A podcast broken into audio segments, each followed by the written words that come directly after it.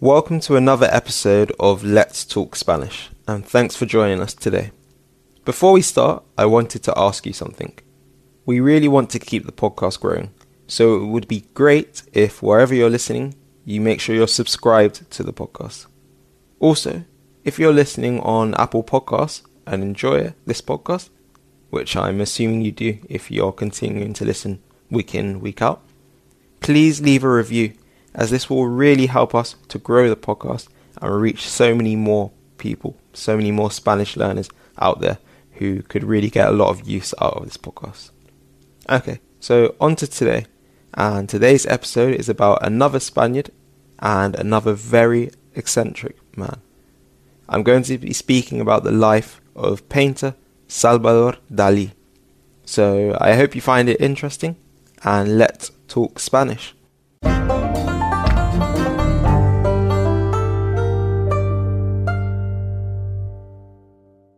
Durante mi año en el extranjero, yo pasé cuatro meses en Barcelona y durante esta época escuché mucho de Salvador Dalí.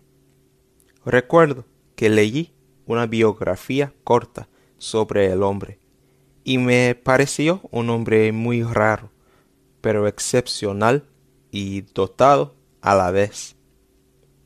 Viajé a Barcelona hace tres años y el año pasado viajé a Madrid.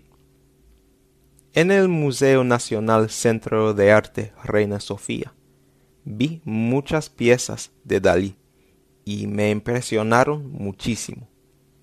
A mi parecer, sus piezas son muy impactantes por lo abstractas que son y sin duda llaman la atención. Es un artista muy bien conocido alrededor del mundo y en este episodio voy a hablar sobre su vida, su arte y su rareza también. Dalí era un artista surrealista. Su mejor época duró desde 1929 hasta 1937. Y en esta época llegó a ser el artista surrealista mejor conocido en el mundo. El nombre del hombre es bastante largo. Su nombre completo es Salvador Domingo Felipo, Felipe Jacinto Dalí y Domènech. Es un nombre catalán. Nació el 11 de mayo de 1904 en Figueres, una ciudad en el norte de la provincia de Gerona, en Cataluña. Nació en una familia próspera, de media clase. Nueve meses antes del nacimiento de Dalí, el primer hijo de sus padres murió. Este chico también se llamaba Salvador. Y cuando Dalí era pequeño, sus padres le decían a Dalí que él era la reencarnación de su hermano muerto. Salvador Dalí no se llevaba bien con su padre. Su padre era muy estricto y solía castigarle a Salvador mucho. Es más, solía competir con su hijo para el cariño de su esposa. Desde una edad joven, le interesó mucho el arte, y sus padres animaron y alimentaron su pasión. Empezó a tener clases de dibujo cuando tenía 10 años. Como niño, Dalí creaba dibujos muy complejos y de alto nivel. En 1917, su padre organizó una exposición de los dibujos de Dalí en su casa. Y en 1919, con tan solo 14 años, participó en su primera exhibición pública con otros artistas locales en el Teatro Municipal de Figueres. En 1922, Dalí se matriculó, he enrolled, en la Real Academia de Bellas Artes de San Fernando de Madrid, la capital del país. Durante su estancia en la academia, se alojó en la residencia de estudiantes de Madrid. En esta época empezó a juntarse con un grupo de personas que llegarían a ser personalidades destacadas en el mundo del arte, incluyendo Luis Buñuel, el cineasta, y Federico García Lorca, el poeta y dramaturgo. Dalí maduró mucho en la academia y empezó a demostrar su personalidad muy extravagante y polémica. En realidad, en esta época la gente le reconocía más por su extravagancia que por su arte. En 1923, Salvador fue suspendido de la academia por criticar a los profesores de la academia. Volvió a la academia en 1926, pero fue expulsado permanentemente poco antes de sus exámenes finales, por decir que ninguno de sus profesores era lo suficiente competente para evaluarle a él. Entonces viajó a París, un viaje que cambió su vida. Visitó a Pablo Picasso, el artista súper famoso, y le inspiró mucho a Dalí el trabajo de los cubistas. Empezó a estudiar la obra de Sigmund Freud y sus conceptos psicoanalíticos, y después empezó a usar sus propios métodos psicoanalíticos para generar imágenes de su subconsciente. Su descubrimiento de Freud, junto con su afiliación con el grupo de surrealistas que vivían en París, incluyendo André Breton, lo llevó a cambiar mucho su estilo de arte y solamente en esta época Salvador Dalí empezó a crear las piezas de arte muy relacionadas con él. Su aprendizaje y experiencia le llevó a desarrollar, desarrollar su propio método psicoanalítico, que se llama el método paranoico crítico. Esta técnica consiste en crear un estado paranoico autoinducido, self-induced, y de esta manera acceder al subconsciente. Después de salir de este estado paranoico, Dali pintaba lo que había presenciado. A menudo crearía ilusiones ópticas al usar esta técnica. Es más, sus pinturas incluirían objetos muy no relacionados, pero muy realistas. Es una técnica que usaba Dalí a lo largo de su vida y una técnica que provocó unas de sus obras más famosas, como la persistencia de la memoria, de la que hablaré más tarde. Salvador Creía que todos entenderían sus obras porque pensaba que la lengua del subconsciente es universal. En 1927 creó su primera obra con el paisaje de ensueño, dreamlike, y imágenes simbólicas muy relacionadas con él. Aparato y mano se llama. Dalí siempre representaba, he was always depicting, un mundo de los ensueños en el que objetos comunes y corrientes, commonplace objects, parecían deformes y yuxtapuestos de una manera muy rara. Además, con mucha frecuencia pintaba estos objetos en países en paisajes soleados y lúgubres, que representaban Cataluña, su lugar de nacimiento. Hay muchos temas principales recurrentes en las obras de Dalí. Algunos de estos temas son los sueños, el subconsciente, la sexualidad, la religión, la ciencia y sus relaciones personales más estrechas.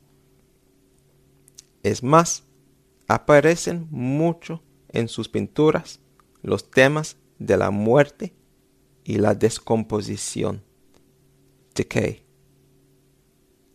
Pintaba con mucha atención al detalle. Es muy bien renombrado por su destreza técnica, technical skill, y lo llamativas y raras que son sus obras.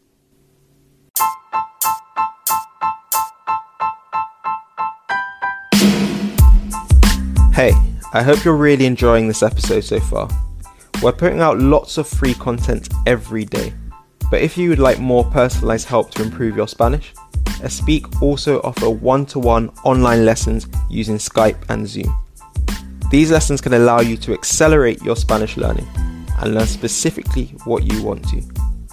You'll be learning with tutors with many years of experience studying Spanish themselves and also lots of experience living and working in Spanish speaking countries, which they'll be able to pass on to you through these lessons. If you're interested, you can head to our website now to sign up for your free meeting with us. And I'll leave the link in the episode description for this. So if you're interested, head to our website and sign up. But I'm going to get back to the episode now.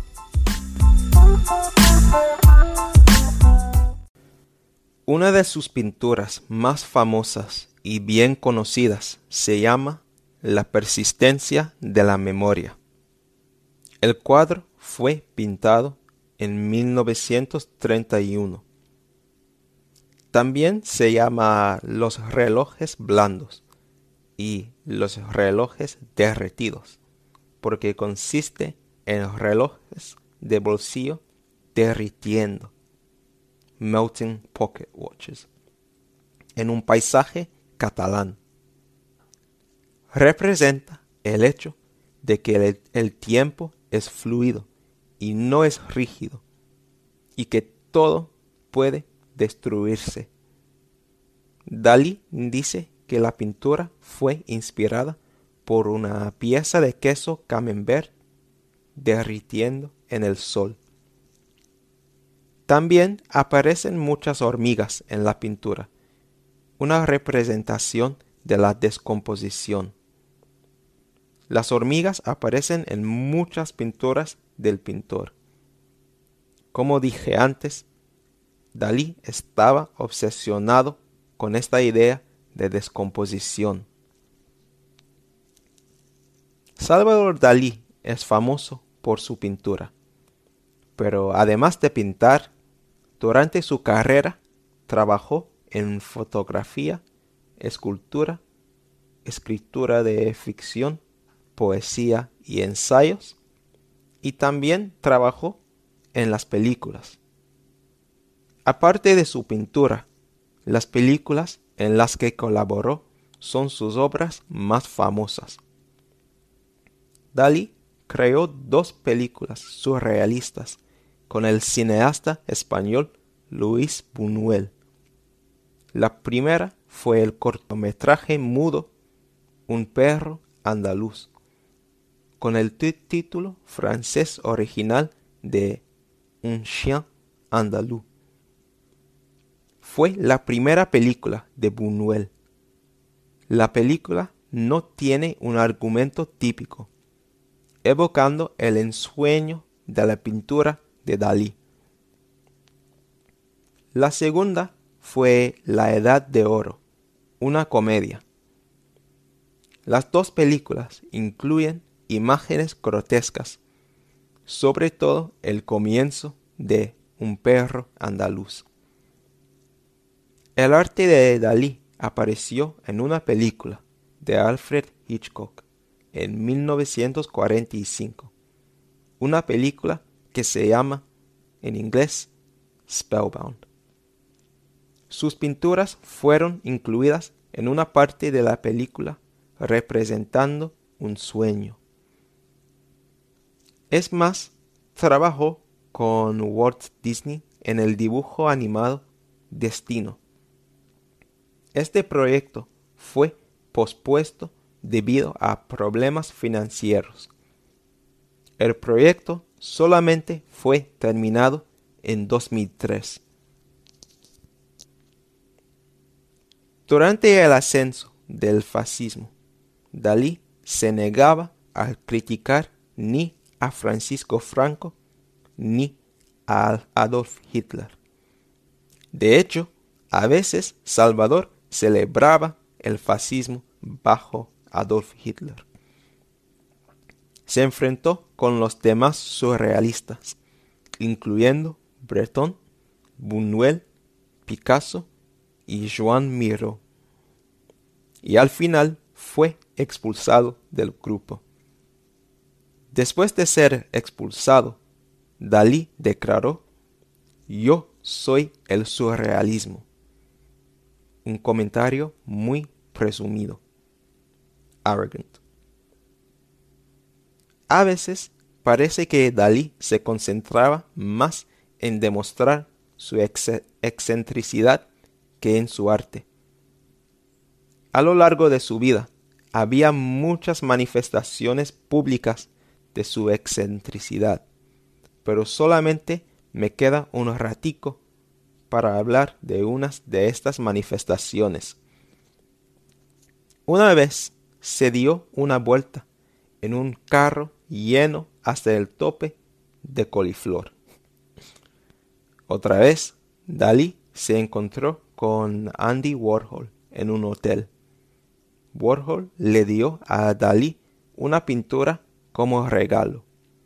Y Salvador la tiró al suelo y meó en la pintura. He peed on the painting. en otra ocasión, en 1936, Dalí fue a una exhibición surrealista en Londres, vestido con un traje de buceo, a diving suit, y dijo que el traje era la fuente de su energía creativa. Creo que queda claro que Salvador Dalí no era el hombre más común y corriente que ha vivido en este planeta. En 1980, Dalí tuvo que, que jubilarse por un trastorno que causó temblor constante en sus manos. Ya no podía agarrar un pincel, paintbrush. Y sus últimos años eran unos años muy tristes y solitarios. Dalí murió el 23 de enero de 1989 en su ciudad de nacimiento, Figueros. Se puede encontrar piezas de su arte alrededor del mundo pero hay dos museos grandes dedicados a su trabajo. El Teatro Museo Dalí en su, ciudad natal de Figueres, de España, y el Museo Salvador Dalí en Florida, de los Estados Unidos.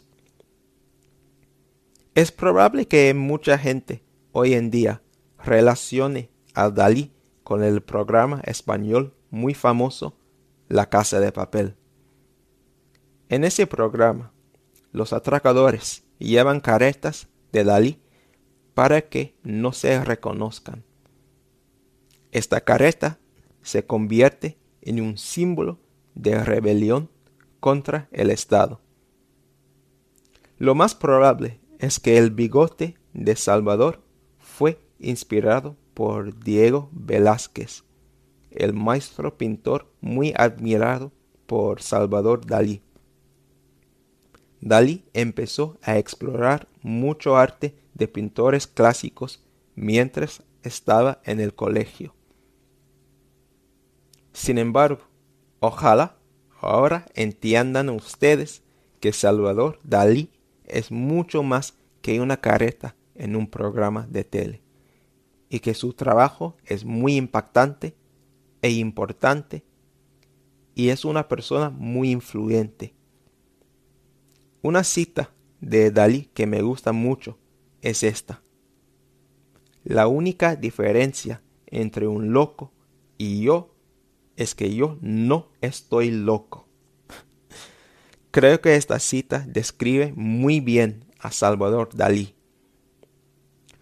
Muchas gracias por escuchar y nos vemos en el próximo episodio. Adiós.